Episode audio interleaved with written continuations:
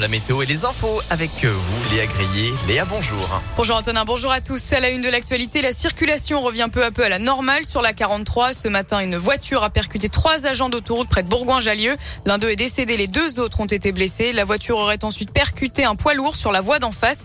Le conducteur d'origine allemande a été testé positif aux stupéfiants d'après le Dauphiné libéré. Il est donc toujours recommandé d'éviter le secteur.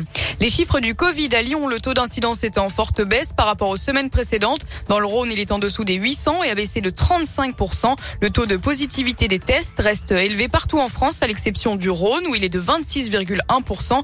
Et puis en revanche, on note une légère augmentation du nombre de patients Covid dans le département, plus 5%.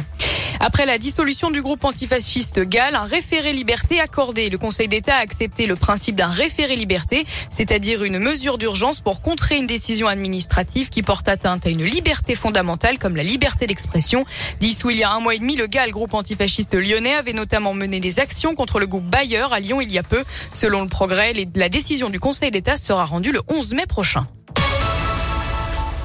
Nouvelles images choc de l'association Lyonnaise L214. On y voit des millions de cadavres de poulets enterrés dans un chantier d'autoroute en Vendée. Il s'agirait d'une fosse réquisitionnée par l'État suite à l'épidémie de grippe aviaire.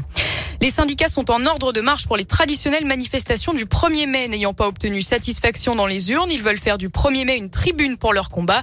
Les revendications seront nombreuses sur les pancartes ce dimanche. Mireille Caro, la secrétaire générale de la représentante de la CGT dans la région, nous en détaille quelques-unes augmentation du pouvoir d'achat, mais avec des augmentations de salaire qui comprennent bien évidemment de quoi financer notre sécurité sociale et nos services publics, une retraite à 60 ans à taux plein mais aussi euh, nous serons porteurs de revendications fortes en termes de paix, que l'on puisse trouver d'autres euh, solutions qui soient diplomatiques plutôt que des solutions qui visent à fournir des armes pour faire euh, grandir les conflits. Nous, ce qu'on veut, c'est une paix qui puisse profiter à tous les peuples, contrairement à une guerre qui ne profite qu'à quelques-uns et notamment à ceux qui détiennent le pouvoir.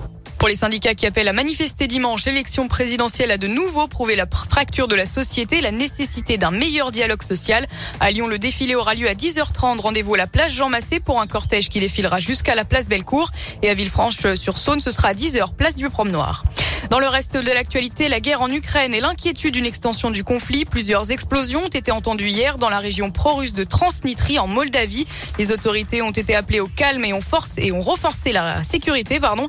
Mais la crainte d'une action militaire russe dans ce pays comme pour l'Ukraine est réelle. En visite hier à Moscou, le secrétaire général de l'ONU a appelé l'Ukraine et la Russie à travailler sur la mise en place de couloirs humanitaires.